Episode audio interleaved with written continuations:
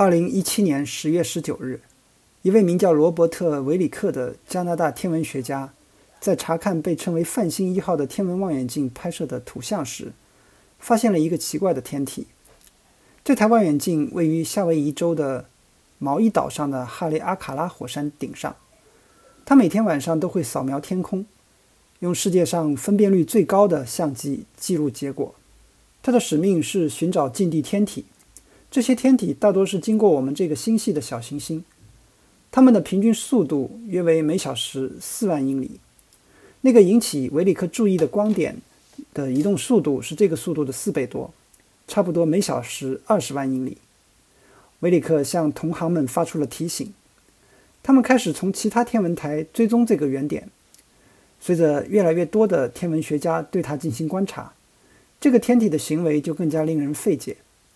这个天体很小，面积大约相当于城市的一个街区。当它在太空中翻转时，它的亮度变化有十倍之大，所以它的形状非常奇特。它要么又长又瘦，像一只雪茄；要么又扁又圆，像一个披萨。它不是沿着椭圆轨道绕着太阳转，而是在一条直线上来回移动。天文学家得出结论：这个物体是前所未见的。它是一个来自太阳系之外的新访客。在国际天文学联合会的命名法中，它被称为 EI 2017 U1。更通俗一点的命名是欧穆尔穆尔，来自夏威夷语，大致的意思是侦察兵。即使是星际物体，也必须遵守万有引力定律。但是欧穆尔穆尔像是被一个额外的力推动着在奔跑。彗星通过释放的气体得到了额外的动力，并形成了它们标志性的尾巴。不过，欧穆尔穆尔并没有尾巴。通过天文望远镜也没有发现任何气体排放的证据，比如水蒸气或者灰尘。美国宇航局制作的一段视频中谈到，这绝对是一个不同寻常的物体。而且不幸的是，对欧穆尔穆尔进行新的观测已经不可能了，因为它已经太远。太暗了。天文学家仔细研究数据，他们排除了一个又一个解释这种怪异运动曲线的理论。他们首先排除了欧穆尔穆尔与另一个物体的碰撞，接着排除了它与太阳风的相互作用，然后排除了雅尔科夫斯基效应的作用。雅尔科夫斯基效应指的是，当小行星在吸收阳光和释放热量时。会对小行星产生的微小的推动力。一组研究人员认为，最好的解释是它是一颗微型彗星，它的彗尾由于化学成分非常特殊而没有被发现。另一组研究人员则认为，它主要是由冻结的氢气组成的。这一假说是对小彗星假说的一种变体，它的优势在于很好的解释了物体的特殊形状。当它到达我们的太阳系时，它几乎已经融化了，就像人行道上的一个冰块。到目前为止，关于 EI 2017 U1 最引人注目的报道来自哈佛大学天体物理学家阿维·里伯。他认为，欧穆尔穆尔的行为不像人们所期望的那样是一个星际物体，因为它不止只有一个，这是一个外星文明的杰作。在维里克的发现一年之后。李博和一位名叫西摩尔·比亚利的哈佛博士后，在《天体物理学期刊通讯》上发表了一篇带有密集的计算公式的论文。他们提出，对欧穆尔穆尔的非引力加速度最经济的解释是，这个物体是被制造出来的。它可能相当于一辆废弃的汽车漂浮在星际空间，也可能是一个完全可以运行的探测器。被派到我们的太阳系来进行侦查。李博和比亚利认为，第二种的可能性更大，因为如果这个物体只是一块外星垃圾，漂流在银河系中，那么我们遇到它的几率会低得离谱。李博在《科学美国人》的一篇博客中写道：“在考虑人工起源的可能性时，我们应该记住福尔摩斯说过的一句话：当你排除了不可能的事情。”剩下的无论多么不可能，都一定是真相。毫不奇怪，李博和比亚利的理论受到了很多关注。电视台的记者挤进了李博在哈佛史密森天体物理中心的办公室，也出现在他的家中。电影公司争相拍一部关于他生平的电影。同样不会让人意外的是，大部分的关注都是不受欢迎的。俄亥俄州立大学天体物理学家保罗·萨特写道：“欧穆尔穆瓦不是一艘外星飞船。”论文的作者这么说，甚至侮辱了诚实的科学调查。亚利桑那大学的天文学家本杰明·维纳在推特上说：“阿威里伯鼓吹关于欧穆尔穆瓦外星起源的推测理论，我们其他人不得不做科学上的繁复工作来回复这些谣言，这是多么令人恼火啊！”李博非但没有被吓倒，反而加倍努力。他和韩国天文学和空间科学研究所的研究员黄平君一起抨击了冻结氢理论。在另一份充满公式的论文中，两人认为，想象固体氢漂浮在外太空是一个幻想。而且，如果一块冰冻的氢气块真的成型了，那么它也不可能在星际旅行中幸存下来。分子间碰撞产生的热量带来的加热升华，会在他们有机会起飞之前就蒸发掉。李博现在已经放弃了科学公式，写下了外星生物。地球以外智慧生命的第一个迹象一书，在这本书中，他讲述了一个经常被讲述的故事。伽利略因为断言地球绕太阳转而被指控为异端邪说。一六三三年，伽利略在罗马受审时，他放弃了为自己辩护，但据传说，他私底下嘀咕了一句：“然而他还是在转动。”李博认为，天文机构可能希望让他保持沉默。但他们无法解释为什么欧穆尔乌瓦偏离了预期的路径。他说：“然而，他还是偏离了方向。”在《外星生物》一书中，李博阐述了他的推理：要理解欧穆尔穆瓦奇怪的加速度，而不需要借助某种无法检测到的气体释放，唯一的方法就是假设物体本质上是由太阳辐射推动的，光子在其表面反弹。唯一能被太阳辐射推动的方式是，把物体做得非常薄，厚度不超过一毫米，密度非常低，表面积相对比较大。这样的物体将起到风帆的作用，它由光而不是风驱动。自然界不生产风帆，而人类会生产。因此，李博写道：“欧穆尔穆尔一定是由外星智能设计、建造和发射的。”一九九五年，一对。瑞士天文学家米歇尔·梅耶和迪迪埃·奎洛兹发现了第一颗围绕类太阳恒星运转的行星。它的恒星是飞马座五十一，因此这颗恒星被正式命名为飞马座五十一 b。根据另一种命名惯例，它被称为帕勒罗峰。帕勒罗峰是当时的欧穆尔穆尔。一个奇妙的发现成为了世界的头条新闻，因为这个发现。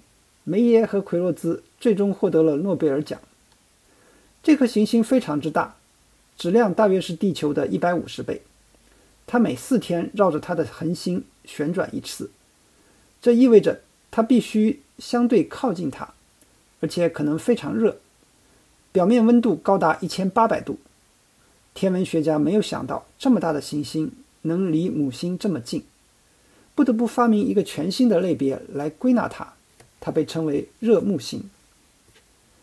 梅耶和奎洛兹通过测量帕洛洛峰在飞马座五十一上的引力来探测到它。二零零九年，美国宇航局发射了开普勒太空望远镜，采用不同的方法寻找系外行星。当一颗行星从它的恒星前面经过时，它会略微降低恒星的亮度。开普勒测量了。天鹅座和天琴座附近超过十五万颗恒星亮度的变化，到二零一五年，它已经揭示了一千颗系外行星的存在。到二零一八年停止运营时，这个太空望远镜又发现了一千六百多颗。美国航天局的目标是利用这架望远镜测算出一个被称为 Eta Earth 的数字。我们想想，在宇宙中围绕着一颗普通的类似太阳的恒星。以合适生物居住的距离运行的类似地球大小的行星的平均数量，这个数字就是伊塔厄斯。在花了两年时间分析开普勒的数据之后，研究人员最近得出结论：伊塔厄斯的值介于0.37到0.6之间。银河系中至少有40亿颗类似太阳的恒星，那么这就意味着我们银河系中。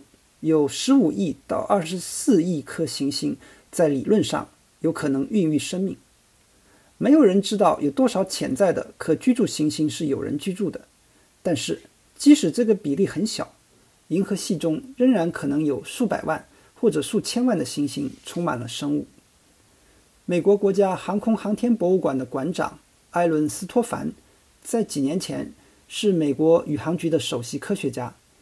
在当时的一次公开活动上，他说：“他相信在未来二十年的某个时候会找到地球以外生命的确凿证据。”美国宇航局天体物理学家杰弗里·纽马克在同一次聚会上说：“这绝对不是说如果，而是何时的问题。如果其他行星上的生命被发现了，它会是什么样子？”剑桥大学的研究员阿里克·科申鲍姆。在《动物学家银河系指南》一书中，提出了这个问题。他写道：“人们普遍认为外星生命太陌生，难以想象。我不同意。科森鲍姆认为，理解宇宙动物学的关键是自然选择。他坚持认为，这是生命发展的必然机制。因此，不仅限于地球，甚至不仅限于碳基生物。不论外星人的生物化学功能如何。”自然选择都将是其背后的原因。克申鲍姆说：“从这个前提出发，其他行星上的生命进化，即使不是沿着与这个行星上的生命相同的路线进化，那么至少也是沿着一般公认的路线进化。例如，在地球上，大气主要由氮和氧组成，那么羽毛是有用的；而在一个云层由氨气构成的星球上，羽毛可能就不会出现。”但我们不应该感到意外，我们也会在这里观察到相同的飞行功能。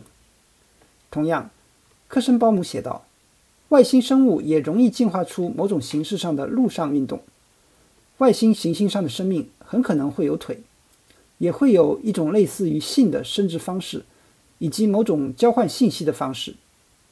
黑暗中的外星人会像蝙蝠和海豚一样发出咔嚓声，晴朗天空中的外星人。”也许会互相闪烁他们的颜色。假设外星生命确实存在，大部分似乎都是微观的。当斯托凡说我们很快就会找到它时，他是这样说的：“我们不是在谈论小绿人，我们说的是小微生物。”但是研究动物学的科森鲍姆直接跳到了复杂的生物体上。在地球上，许多动物拥有我们广泛称之为智力的东西。科森鲍姆认为，鉴于智力所带来的优势，整个银河系的自然选择都将有利于它的出现。在这种情况下，应该会有大量与我们一样聪明的生命形式出现，而且还有一些会更聪明。在他看来，这带来了一系列大的问题：我们要赋予外星人人权吗？他们会给我们任何权利吗？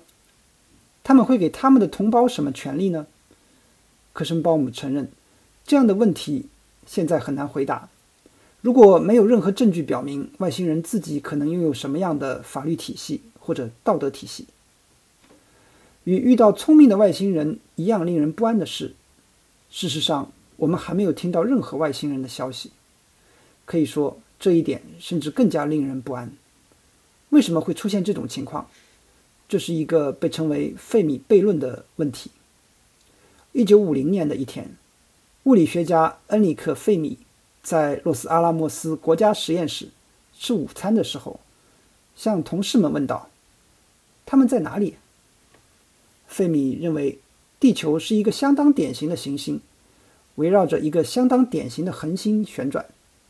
他推断，宇宙里应该有比我们更古老、更先进的文明，其中一些应该已经掌握了星际旅行。然而奇怪的是，没有人出现。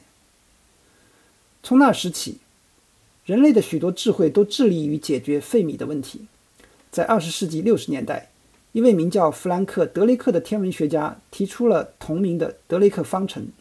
他提供了一种方法来估算或者猜测可能与我们接触的银河系内外星球上高智力文明的数量。